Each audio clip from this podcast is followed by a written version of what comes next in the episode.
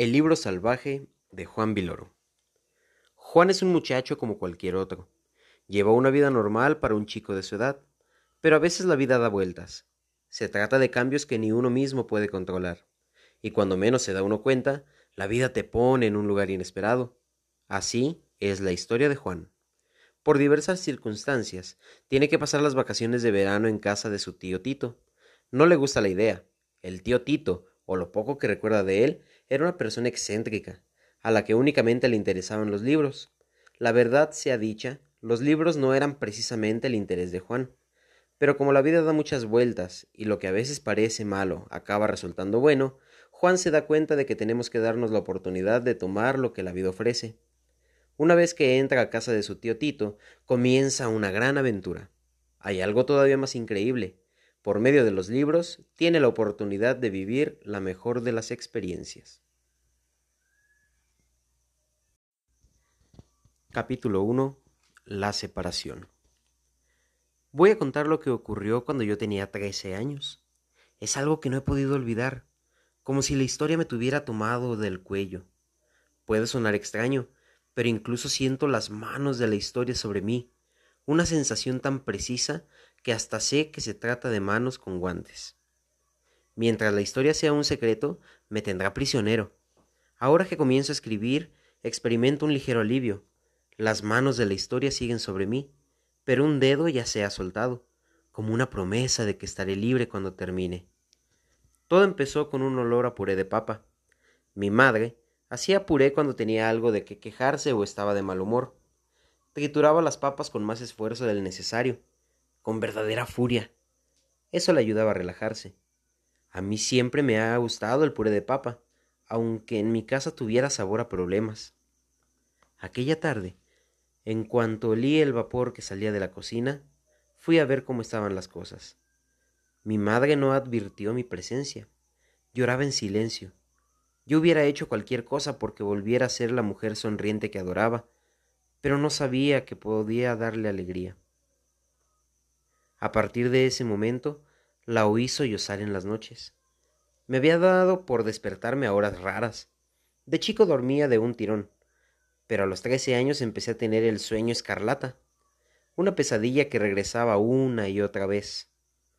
Me encontraba en un pasillo largo, húmedo y oscuro. Al fondo se agitaba la luz de una flama. Caminaba hacia ahí. Entonces me daba cuenta de que estaba dentro de un castillo. Mis pasos resonaban en la oscuridad, y esto me hacía saber que llevaba botas de hierro. Era un soldado con armadura. Debía rescatar a alguien al final del pasillo, alguien que lloraba. Tenía voz de mujer, una voz agradable y muy triste. Yo caminaba hacia ese sonido, durante un tiempo exagerado, pues el pasillo parecía alargarse con mis pasos. Finalmente, entraba a un cuarto de paredes rojas. Mi color favorito en esa época era el escarlata. Cómo me gustaba el sonido de la palabra escarlata. En el sueño no veía a la mujer que lloraba, pero sabía que estaba ahí. Antes de dirigirme a ella me acercaba a una pared, hipnotizado por el color escarlata. Solo entonces me daba cuenta de que la superficie era líquida, Nadie había pintado esos muros. Ponía mis manos en la superficie y la sangre escurría entre mis dedos. En ese momento despertaba, muerto de miedo.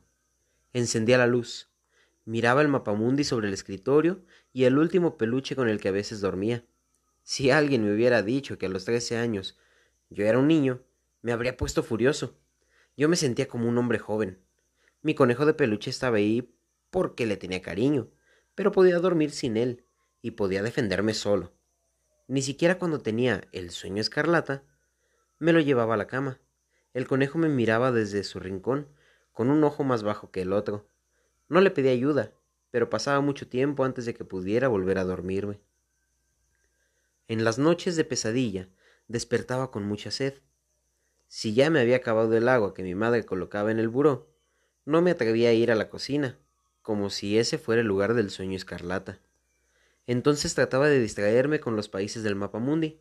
Mi favorito era Australia, pintado del color de un chicle bomba. Mis tres animales preferidos eran australianos, el koala, el canguro y el ornitorrinco. Lo que más me gustaba de los koalas era la forma en que se sostenían de los árboles.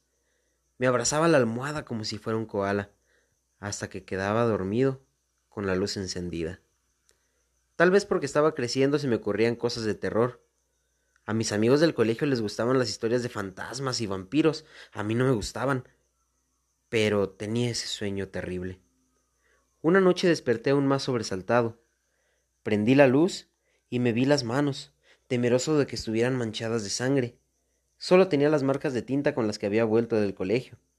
Vi el mapamundi y antes de que pudiera pensar en países lejanos, oí un sollozo. Venía del pasillo y tenía el tono inconfundible de mi madre.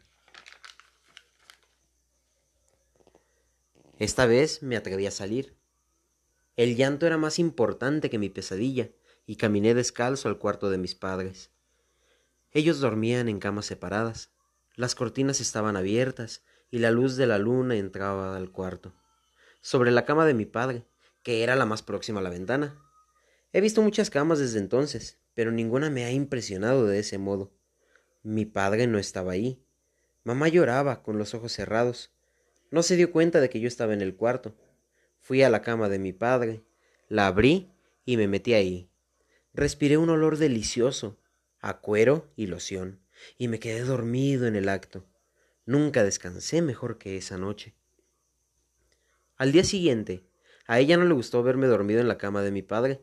Le dije que era sonámbulo y que había llegado ahí sin saberlo. Lo que me faltaba, exclamó mi madre, un hijo sonámbulo. En el camino a la escuela, mi hermana Carmen se burló de mí porque caminaba dormido. Luego me preguntó si le podía enseñar a ser sonámbula. Carmen tenía diez años y creía todo lo que yo le decía. Le expliqué que pertenecía a un club que se reunía por las noches. Recorríamos las calles sin dejar de dormir. ¿Y cómo se llama el club? me preguntó Carmen. Es el Club de la Sombra, se me ocurrió de pronto. ¿Y yo puedo entrar? Antes tienes que superar varias pruebas. No es tan sencillo, le contesté. Carmen me pidió que una noche la despertara para llevarla al club. Prometí hacerlo, pero naturalmente no lo hice. Preocupada de que yo fuera sonámbulo, mamá habló con su amiga Ruth, que había vivido en Alemania durante la Segunda Guerra Mundial y había presenciado cosas más espeluznantes que un niño sonámbulo. Cuando mi madre hablaba por teléfono con Ruth, se tranquilizaba, con historias peores que la suya. Nuestra vida no era perfecta, pero al menos no nos bombardeaban. Cuando regresé del colegio, mi madre hablaba por teléfono con Ruth. Sin embargo, esta vez el aire olía a puré de papa. Las terribles historias de su amiga no lograron tranquilizarla. Fui a dejar mi mochila al cuarto, hice pipí y me lavé las manos. Las malditas manchas de tinta seguían ahí. Me dirigí a la cocina, de donde salía ese olor estupendo que, sin embargo, siempre traía problemas. Me detuve en la puerta y vi a mi madre llorar en silencio. Luego hice la pregunta que había repasado mil veces en la escuela. ¿Dónde está papá? Ella me vio a través de las lágrimas. Sonrió como si yo fuera un paisaje bueno y estropeado. Tenemos que hablar, fue su respuesta, pero no dijo nada. Siguió aplastando las papas, encendió un cigarro, fumó de manera confusa y la ceniza cayó sobre el puré. Yo me quedé como una estatua hasta que ella dijo Tu padre va a vivir un tiempo fuera de la casa. Rentó un estudio. Tiene mucho trabajo y nosotros hacemos demasiado ruido. Cuando termine ese trabajo se va a ir a París a construir un puente. Algo me hizo pensar que mi padre no iba a volver nunca a la cama que vi bajo la luz de la luna. Mi madre se arrodilló y me abrazó. Nunca me había abrazado así, arrodillada en el piso. No te va a pasar nada, Juanito, me dijo.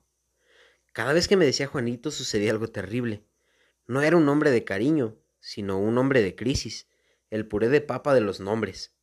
No me preocupaba que me pasara algo, sino que le pasara algo a ella.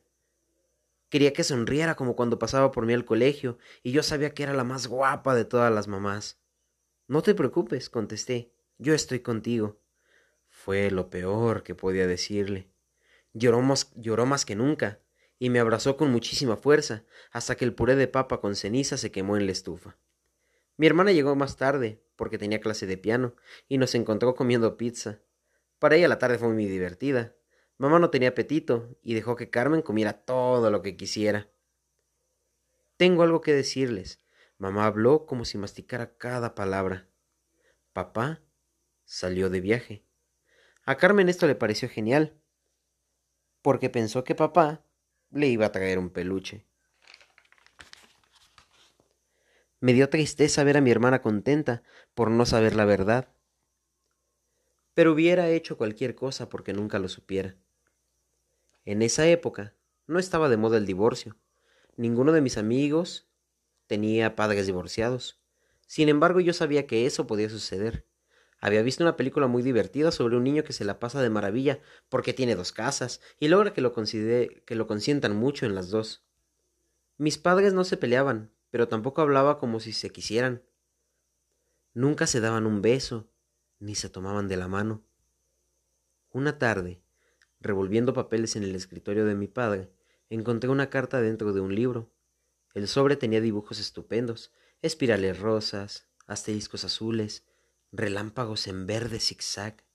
Parecía la portada de un disco de rock. El sobre contenía una carta. Era de una amiga que quería mucho a mi padre y esperaba viajar con él a París. Sentí un hueco en el estómago y le di la carta a mi madre. Esto fue dos meses antes de que se nos quemara el puré de papa. A veces pensaba que ella se había puesto triste por mi culpa. Todo había sido porque yo le entregué la maldita carta. ¿Te vas a divorciar? le pregunté a mi mamá cuando Carmen no nos oía. Yo no quería divertirme en dos casas como el niño de esa película. La verdad, tampoco quería ver a mi padre. Quería que regresara para que mi madre estuviera contenta. Nada más. No sé qué va a pasar. Papá los quiere mucho. Eso es lo importante. A mí no me importa que me quisiera. Yo quería que la quisiera ella. Fui a mi cuarto a hacer un juramento importante. Tomé el mapa mundi y ante el mapa de Australia juré que en esa casa íbamos a ser felices aunque me costara mucho trabajo lograrlo. Esa noche no tuve pesadillas, porque no pude dormir. Fui al cuarto que había sido de mis padres, donde ahora sobraba una cama. Bueno, creí que sobraba una cama. Me iba a acostar ahí cuando vi que Carmen se me había adelantado. Como siempre, parecía muy contenta. Tal vez soñaba que la admitían en el club de la sombra.